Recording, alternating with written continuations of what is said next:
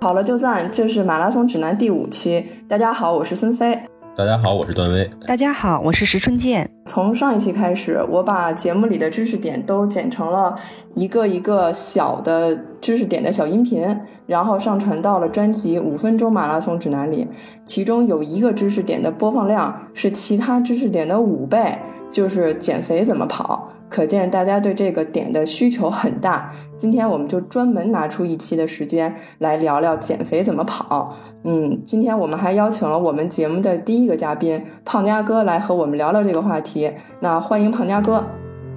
大家好，我是胖家哥。呃，我的现在的全马 PB 是三五四。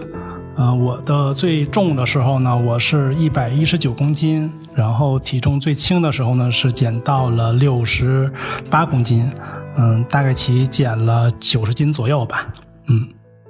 这个稍后我们就还要请这个胖家哥来为我们现身说法，讲讲他到底怎么把这个九十斤减下去的啊。那其实就是我来介绍一下这个本期节目的一个话题的逻辑，也就是说，呃，其实无论是竞技的跑者还是健康跑者，都有这个减重的需求。那这个竞技跑者呢，他是为了跑得更快；健康跑者呢，他是为了追求更健康和更好看。那本期节目我们会从正确评估自己、设定合理的目标、第二减重手段、第三如何避免与应对复胖三个方面来讲这个跑步减肥这件事儿。那。第一个就是要聊正面，呃，要正确评估自己，设定合理的目标。嗯，其实就是我在微博上啊，经常看到好多就是妹子说，说我我太胖了，那个我要减肥。那其实一看她拍的自己照片什么的，我觉得她根本就不胖嘛，她但是她非要非要减肥，然后呢定的目标也都过分瘦。那我觉得就是减肥的就第一件事儿就是你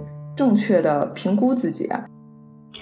嗯，一般认为呢，女性的标准体重是身高减去一百零五。就比如说一个一米六的人减去一百零五，五十五公斤左右是一个比较适宜的体重。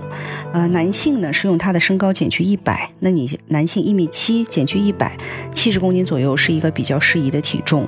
但是除了这个体重指标之外呢，还要看一下身体的体脂率。体脂率就是脂肪占体重的百分比。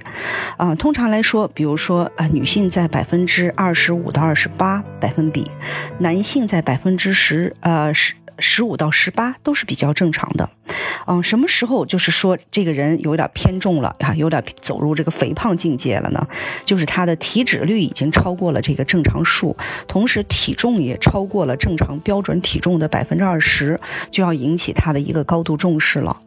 嗯，这是我们说的通常的人，但也有人说我是一个健身教练，我可能体脂就是连百分之十都不到。比如说男的啊，那他也是很正常的，因为他所从事的这个职业啊不一样，天天就是练肌肉的嘛。所以我们说这个是一个呃比较正常的一个概率范围，在这个范围之内，我觉得大可不用特别担心，只是监控而已。年龄越大。动的越少，越需要监控。但超过这个正常范围，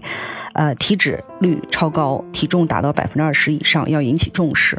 还有一类人也是要引起重视的，就是他的体重在正常范围内，但是他的体脂率偏高，甚至他的体重是偏低的，甚至。反而体脂率有一些高，啊，这就说明这个人皮下脂肪含量并不是很高，可能内脏脂肪的含量比较高，那么他反而可能对高血压呀、糖尿病患病的概率会提高，这个也是一个提醒，就是要引起重视的。嗯，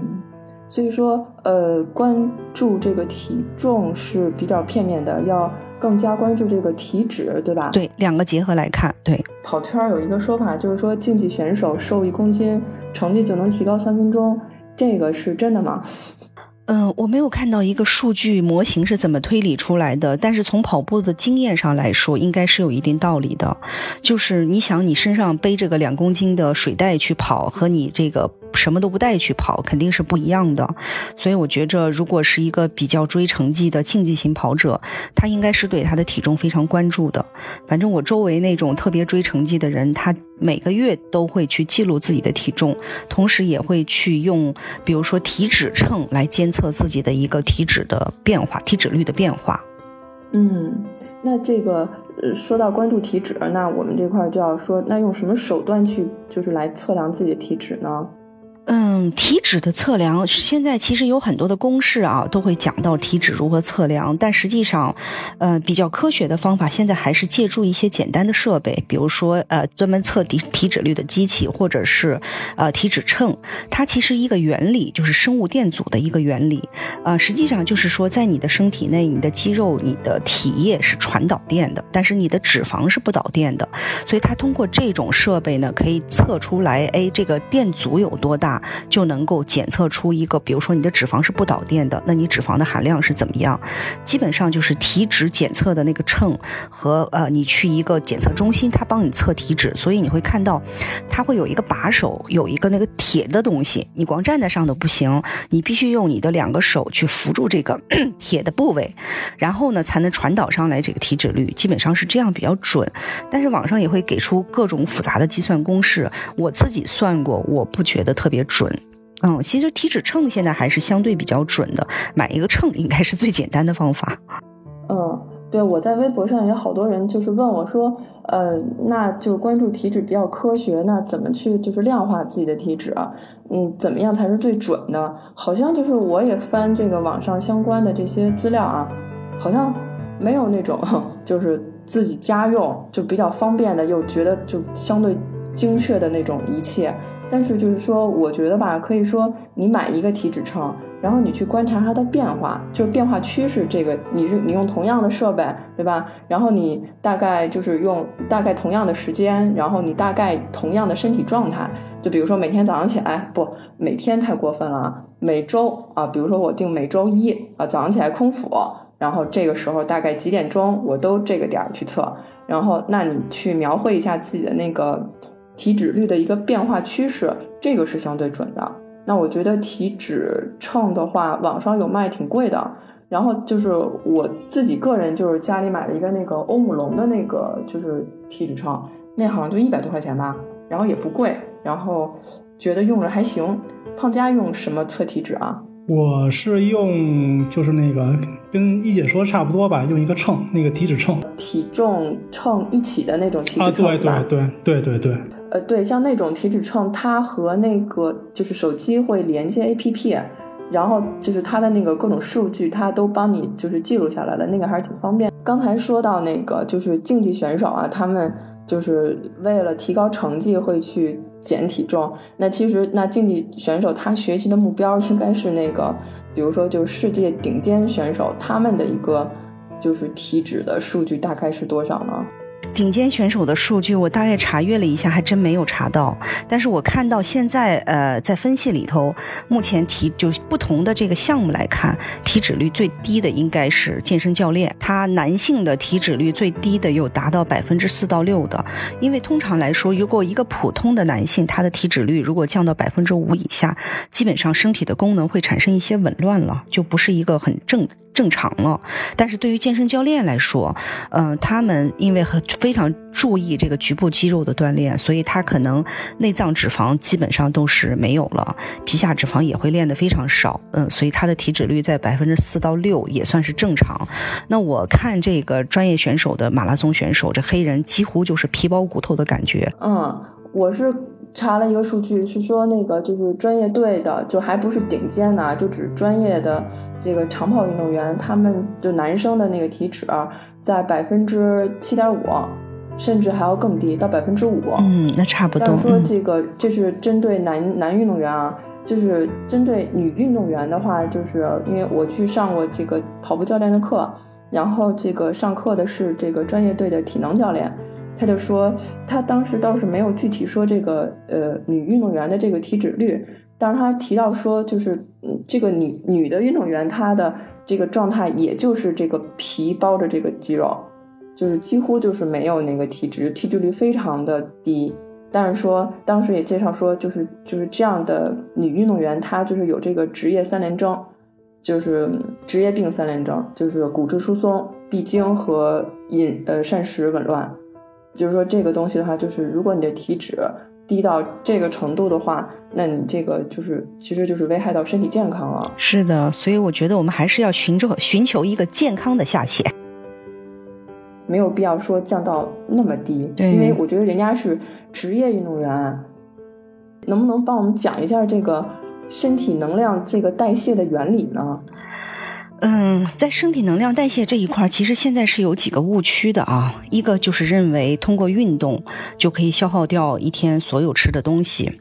呃，甚至是通过运，就是把所有的希望寄托在运动上去减肥也好，控制体重也好。那么在身体的这个能量代谢里头，实际上每个人一天的能量代谢百分之三十来自于运动的消耗。百分之六十来自于你基础消耗，基础消耗就是你比如说你自己要呼吸、有心跳啊这些基础的功能的维持，它是需要消耗能量的。还有百分之十，比如说来自于一些叫食物热效应。食物热效应就是其实你吃饭抬个腿儿啊，这样咀咀嚼都会产生能量消耗。所以啊，实际上在整个的能量消耗过程中，你本身自己的这个基础代谢率是一个非常重要的指标。如果你自己的基础代谢率非常低，就是你本身一天消耗的不动，你消耗的就很少。你说你完全靠运动来消耗这个百分之。五十左右不太现实啊，不太现实。嗯，所以这是一个，就是我们要关注自己的基础代谢率到底是属于一个偏低的人群还是偏高的人群。就比如说，随着年龄增大，他的基础代谢率就会降低。基础代谢率降低，为什么他吃一点儿他都容易长肉？因为他本身基础代谢率就在走一个下降的走势。啊，这样这是一个。嗯，还有一个就是说，呃，还有一个误区就是啊，那我靠运动来。增强这个能量代谢，但是它呢又可能忽视了在运动中，啊，其实你不同强度的运动所消耗的能量是不一样的。通常我们比如说你看一个体育比赛，一个百米冲刺跑，它身体里所消耗的一种叫磷酸肌酸的这么一个能量，这个能量本身就储藏在身体里啊，随时释放，随时还可以就是再产生。这个跟我们消耗的脂肪是一点关系都没有。嗯，再比如说，当你看到一个呃运动员跑练练四百米、八百米的这种运动员，他平时更多的能呃训练模式可能是产生的一种叫啊糖酵解的一种消耗，它也是一种能量供应，也是我们身体所具备的，只是需要锻炼。但是这两类都不。涉及到这个脂肪消耗，啊，呃，脂肪消耗就是当我们的运动强度适中的时候，就是这个运动强度一定不是极大的一个强度啊，适中的时候，然后脂肪消耗才会逐渐占据主导作用。逐渐占据主导作用，因为脂肪它是一个呃氧化的过程，它是需要通过人体摄入足够的氧气之后进行分解来供能。如果我们进行的运动是一个比较激烈的一个运动，它的氧气供应不充足，所以脂肪它没有办法进行一个充分的氧化进行供能。嗯，这就是我想说的一个两部分的一个原理。第一部分就是我们的身体代谢，平时的能量代谢一定是有几方面的来源，基础代谢是一个。比较重要的数据，然后还有你通过运动代谢的能量，还有就是你可能身体里其他的一些百分之十的这个热效应，嗯，但是，呃，我们要减的重一定是脂肪，对吧？我们所谓的减重一定减的是脂肪，所以怎么样运动来消耗脂肪是我们必须要关注的，啊，另外一个就是在。既然我们运动了，只能占到百分之三十左右的这么一个消耗，那么很关键的一个问题就来了，啊，那我的基础代谢率是这个数据，啊，我运动又只能消耗到百分之三十左右，那么我怎么能够维持体重？维持体重一个比较重要的这个概念就是说，你吃多少和消耗多少能不能平衡，对吧？那通常一餐饭，哎，普普通通的一餐饭，正常的一餐饭也要有一个大概。六百七百千卡这么一个热量的摄入，这是通常的一餐饭，一日三餐下来，那么两千大卡算是一个比较正常。就是你不注意的话，摄入一个两千大卡是随随便便的事情。你非常注意的人，可能也一般不会低于一千大卡，当然也建议不低于一千大卡。这个人一天的基础代谢，虽然年龄不同会有不同，体重不同会有不同，但是通常来看，比如说在一千五到两千之间，或者一千五到一千八，会有一些不同的地方。随着年龄增大，可能会降低到一千二、一千三，基础代谢会比较低一些。这样的话，你摄入的这个能量就大于了你这个基础代谢所消耗的这个百分之六十。嗯，因此就说我们除了运动的百分之三十以外，基础代谢消耗的以外，嗯，你非常要关注这个平衡问题。如果你仅仅靠基础代谢没有运动，你肯定平衡不了。就基本上平衡不了你啊。那么还有就是很重要的，就是说我为了达到这个平衡，我要非常注意这个摄入的控制。嗯，我即便是基础代谢率还相对比较高，即便是我一天或者是我隔几天、隔一天有运动，但是这个平衡的维持仍然很重要的一个点就是你的摄入啊。如果你的摄入没有加以任何的这个控制，这个平衡就很难维持了。嗯，所以基本上是哦，能量代谢的一个呃概念是这样的。热量缺口等于摄入减去消耗，摄入等于吃的喝的东西的热量，消耗等于基代，就是基础代谢加上运动加上食物热效应，对吧？大概的构成是这样子的。那么我们想要造成这个热量缺口，就需要保证摄入减去消耗是个负数。呃，刚才一姐给大家也总结了一些内容。第一呢是说。我们减肥先要对自己有一个评估，OK，你是胖呢还是不胖？这要对有自己有一个认识。第二呢，说到了我们的基础代谢和我们的运动消耗，还有一个食物热效应。只有当你的消耗大于你的摄入的时候，你的身体脂肪被减掉，这个时候你的体重才可以下降。那这是这个我们要同时关注自主自己的体重如何。通过运动能够科学的、更有效率的把我们的身体脂肪减下来。前面我们已经说了，就是人体在运动的时候，能量供应系统一共有三类啊，其中我们需要最佳关注的就是脂肪功能这个系统。那么脂肪功能这个系统呢，它呃跟运动的强度是密切相关的。我们前面也说了，运动强度大的时候，脂肪参与功能的这个比例非常低；呃，运动强度适中的时候，脂肪参与的比例可能是最高的，脂肪功能可能最高的时候能达到将近百分之七十。那这究竟？是一个什么样的强度，脂肪的使用效率才是最高的呢？呃，基本上说，用心率来评估的话，大概心率范围是在一个一百一到一百五这样的一个心率。我们上一期已经讲过了一些心率的监测方法，即便没有心率带啊，也可以去监测。呃，一百一到一百五这个心率，就是大概是人体最大心率的百分之四十到百分之六十这么一个区间，在这个区间内，呃呃，百分之四十到百分之七十这么一个区间，这个区间内，呃，运动的话，脂肪参与功能的比例是最高的。嗯，换句话说，当你强度很低的时候，比如说你采用走或者或者是快走的方式，它可能跟你慢跑，呃，脂肪参与的程度只达到百分之五十。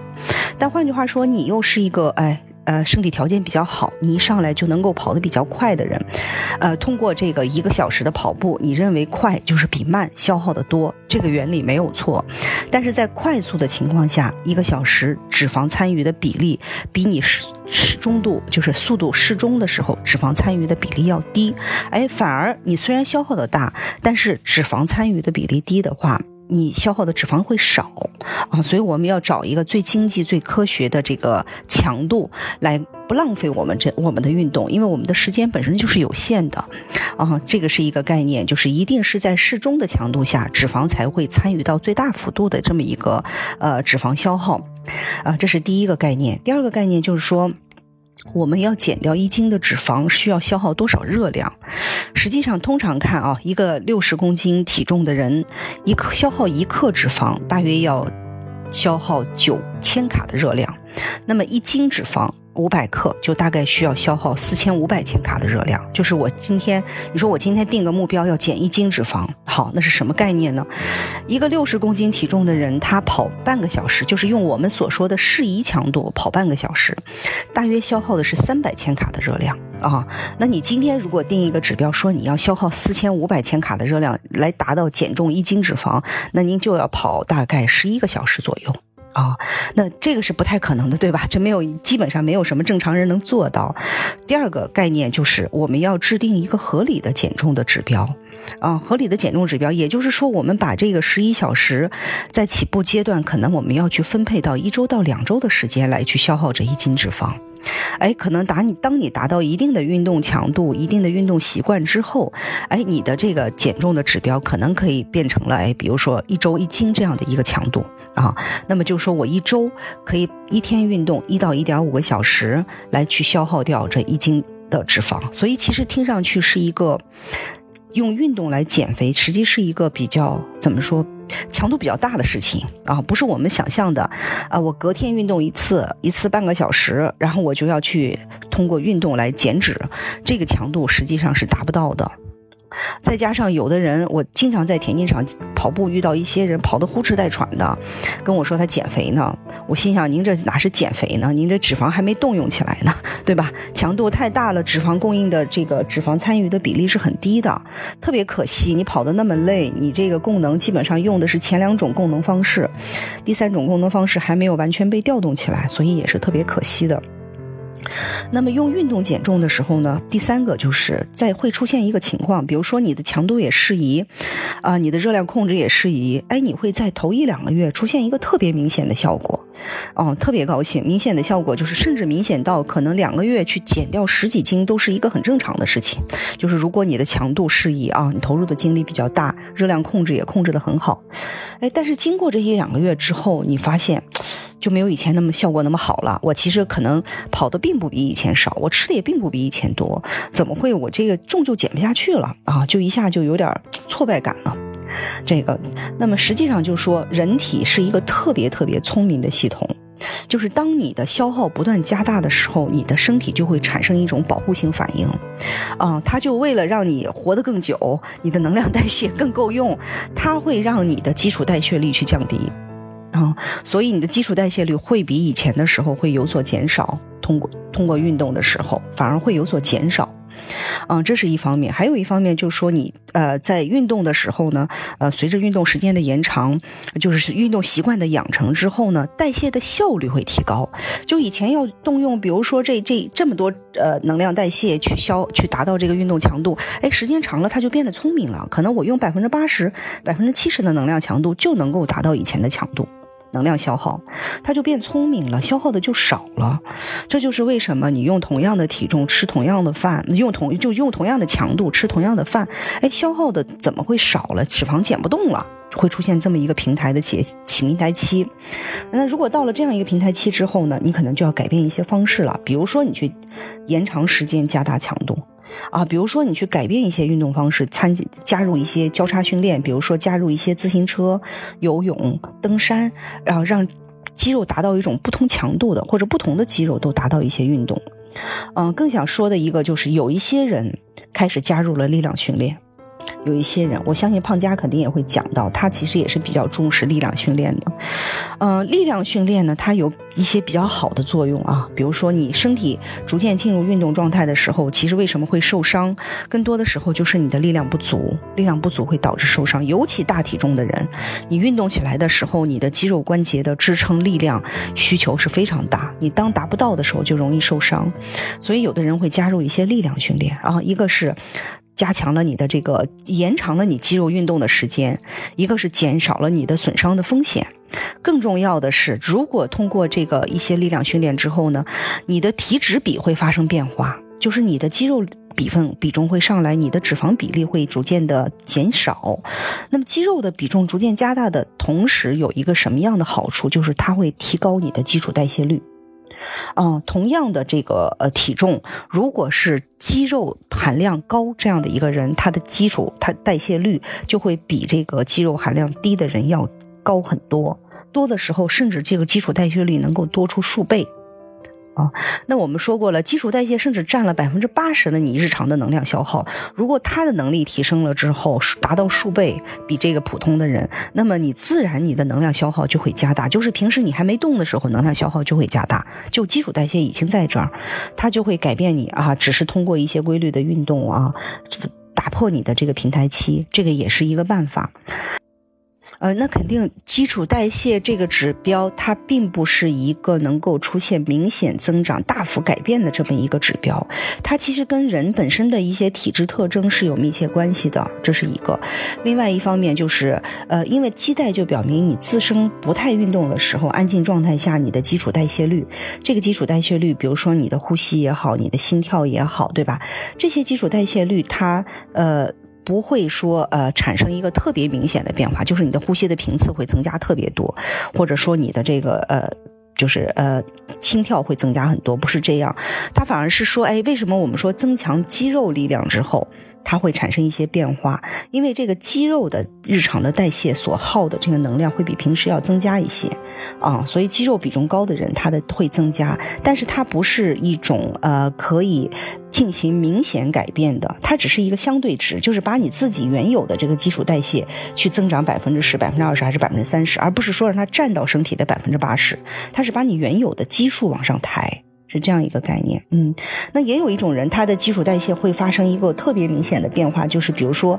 当你这个马拉松选手练到一定的境界之后，他会都会去练一些间歇跑，所以有一个理论是说，哎，你说能量代谢越短强度的训练，他越练不到脂肪，对吧？哎。这些人当有了一定的基础之后，当他去练间歇跑的时候，在他练完间歇跑之后，会增加一种叫过氧消耗。过氧消耗就是他练完间歇跑，他回到办公室，他会觉得他热血沸腾，体温升高，不断的喝水。这种情况就是他的体内的热量的需求会比平时安静状态下大很多，他体内的氧气还在燃烧，体内的脂肪还在燃烧，所以这种情况下也会增加他的一个基础代谢。但这个不是持续的，不是说我精炼完间歇以后，后面好多天还一直持续的高温的在燃烧，而是它之后停止的那一刻起，有一段时间会产生一个过氧消耗，也会造成它的一个脂肪代谢。这是马拉松指南第五期的上篇，欢迎继续收听下篇。啊，感谢大家收听马拉松指南。我们的节目每周三播出，在各大播客客户端搜索“马拉松指南”都可以收听。我们的主播呢也都有自己的微博，我的微博是艾特段威，喜欢阳光很好。我的微博是孙飞 runner，我的微博就是我的名字石春健，我的微博是胖佳哥。我们节目的微博、微信都是艾特马拉松指南播客，欢迎大家关注。我们下周三见。